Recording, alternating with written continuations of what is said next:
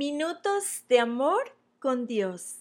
El tema de hoy se llama No tengas miedo.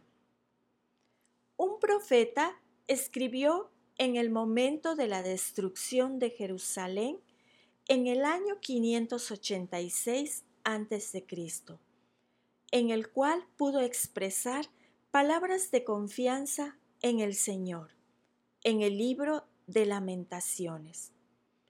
Era un tiempo de grandes lamentos por la destrucción de la ciudad de Jerusalén, ciudad que representaba el lugar de adoración de los hebreos. Esa ciudad daba identidad, era el lugar desde donde se gobernaba, era el lugar de seguridad del pueblo. Ahora ya no estaba. Su ciudad estaba en ruinas. Había desesperanza en toda una nación. No veían cómo podrían salir de tan terrible situación. Pero el profeta comienza a hablar con Dios, con la seguridad que es escuchado.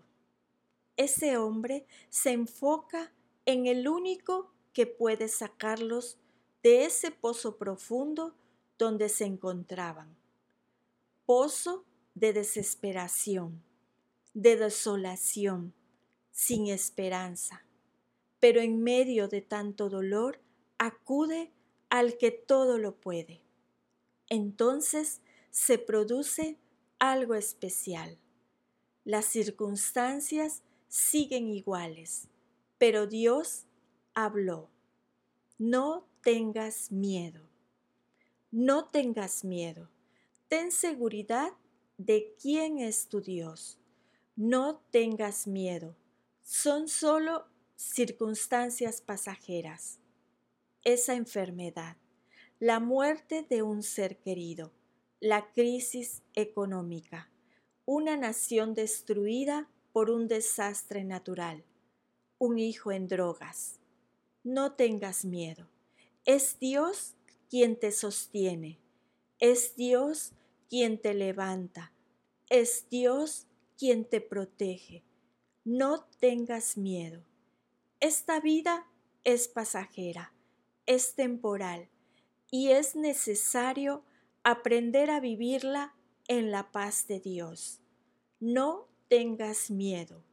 Asegúrate de lo eterno, porque Dios ya pagó rescate por tu vida, pagó el rescate más valioso por ti, no solo para los años que vivas en esta tierra, sino para darte eternidad. Te hizo su Hijo, no para malcriarte y darte gusto en tus caprichos, sino para darte un propósito de vida que trasciende. Cambia la visión de lo que sucede a tu alrededor. Todo hijo de Dios tiene ahora una misión en la tierra y centrarte en los problemas solo te distrae de tu delegación. Se nos entregó el ministerio de la reconciliación para que hablemos a quienes no tienen esperanza acerca de Cristo. Nos encargó a nosotros el mensaje de reconciliación.